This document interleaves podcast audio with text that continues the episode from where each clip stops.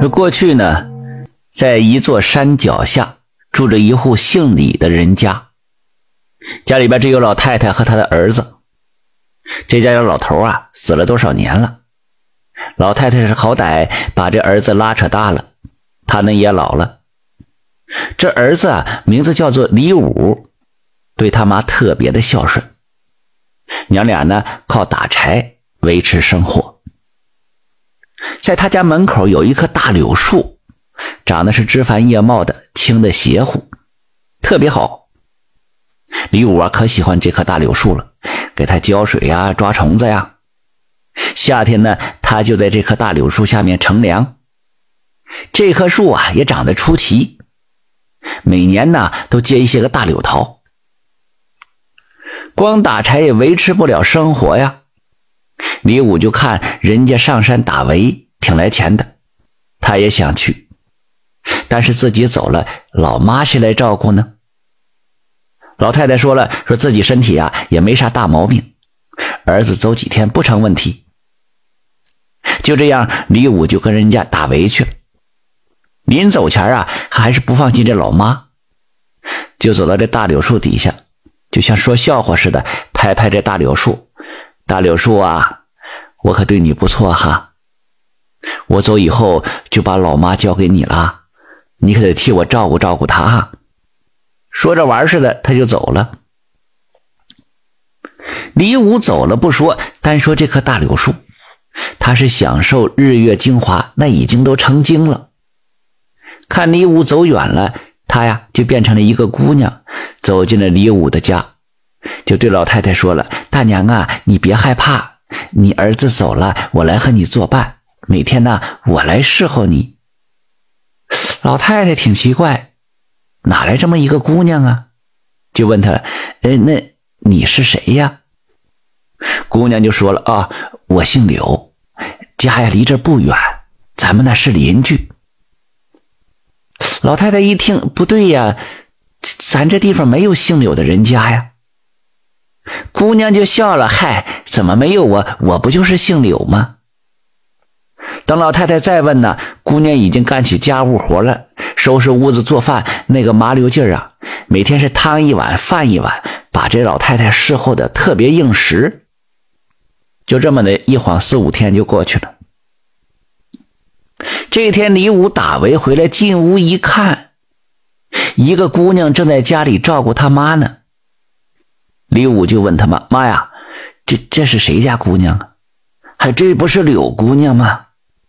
你走以后啊，人家来侍候我好几天了，多亏了她呀。”李武就问这柳姑娘家在哪儿住，姑娘就说了：“啊，不远，咱们是邻居，我就在前边住。”李武一听，这前边也没有人家呀，这姑娘就笑了，把李武拉到一边就说了。我告诉你实话吧，我就是那棵大柳树，我是柳树仙子。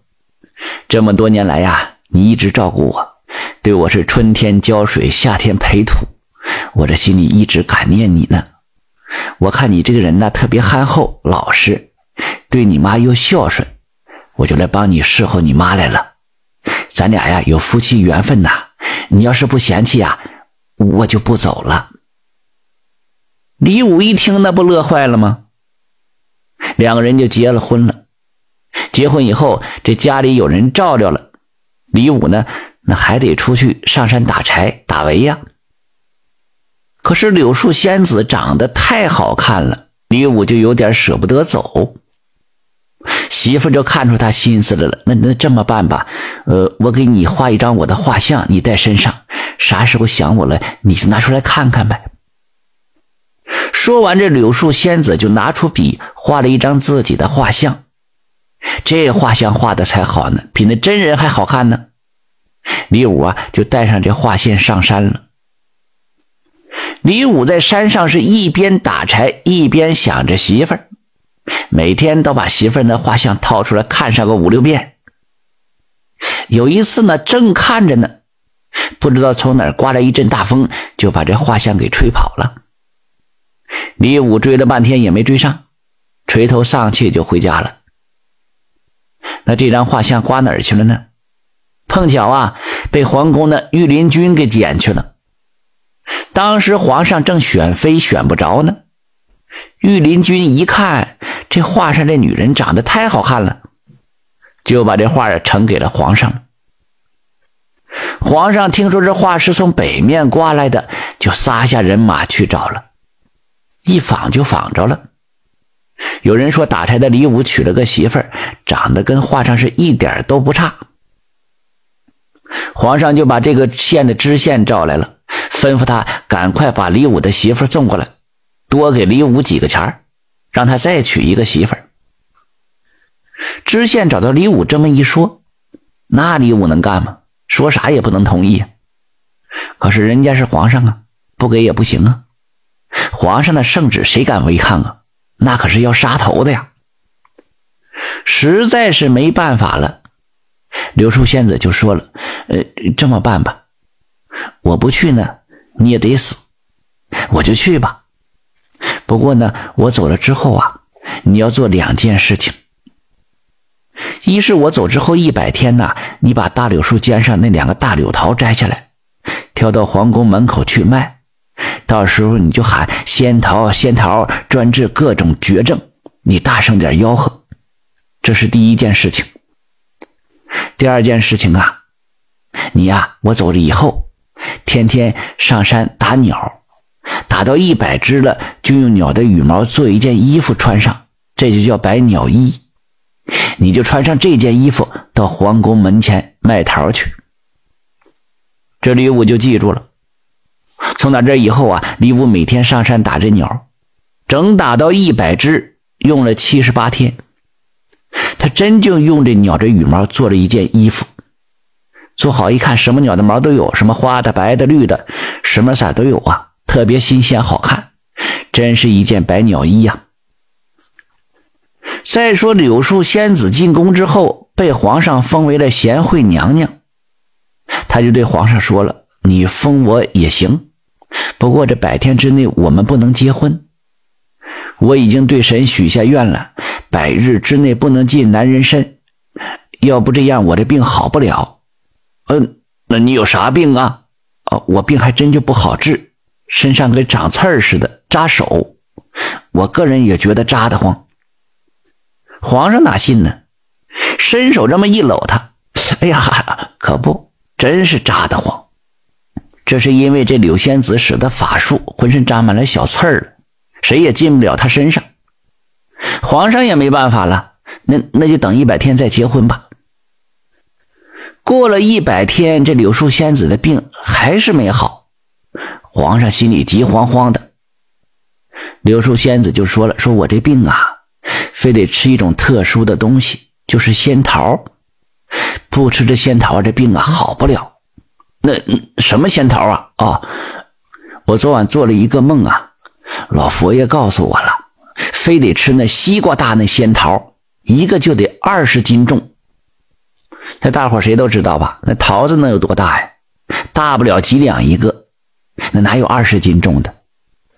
皇上一听也发愁了。柳树仙子就说了：“呃，反正没这仙桃啊，我这病就好不了。你必须得桃弄来。”皇帝就吩咐手下人四处去找了，正找着呢。就听见皇宫大墙外有人喊了：“是仙桃，仙桃专治各种绝症。”哎，这帮人一听，哟，还真有卖仙桃的，赶紧出去这么一看呐，就见卖桃的人不光衣服穿的出奇，还真挑着两个大仙桃，看上去啊，一个足有二十斤。这皇上的手下都乐坏了，回来就禀告说：“陛下，有一个人衣服穿的出奇。”五颜六色，像长毛了似的，挑俩大仙桃卖呢，一个能有二十多斤。皇帝连忙叫人把李武叫进殿去了。李武一进这金殿呢，柳树仙子就笑了。他可是自从进了皇宫就没笑过，老是那一副愁模样。这回一笑，那更好看了。皇上一看高兴了，从你进宫就没笑过，怎么一看这个人就笑了呢？哎，不是别的，我看卖桃人这件衣服太好看了，还有啊，挑着仙桃叫卖的样子也好看。我一看他呀，这病就好了一半了。你要是穿上这件衣服，挑俩桃，扮成这卖桃的，我这病就全好了。皇上一听，为了哄这柳树仙子高兴，就和这李武换了装扮了，让李武穿上龙袍，他穿上这百鸟衣，挑两个大仙桃，在金殿上就转悠开了。柳树仙子见了，笑得哈哈的。他让这皇上啊，再上大街再走两圈，说这样自己的病就全好了。皇上也没多寻思呀，就穿着百鸟衣，挑着仙桃，乐呵呵的出了皇宫，到大街上卖桃去了。皇上这一走啊，李武就让侍卫把这大门关好了。他穿着龙袍坐在了金殿。不一会儿啊，皇帝转悠一圈回来了，再想回宫，侍卫们把这大门不让他进了。是啊，侍卫们谁认识皇上啊？人家就认衣服，看他那套稀奇古怪的装扮，那能让他进吗？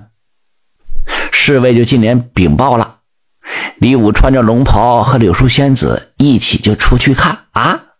你找谁呀？还还敢冒充皇上？啊，给我给我砍喽！皇上赶紧就分辨，说自己是皇上。侍卫们上去就把他给拖住了。什么皇上？皇上有你这装扮吗？皇上在那儿呢，拖出去就把他给杀了。这回呀，李武是找回了媳妇儿，又得了皇位。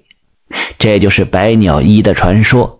感谢收听名城故事会，喜欢听故事的朋友，那就点个关注吧。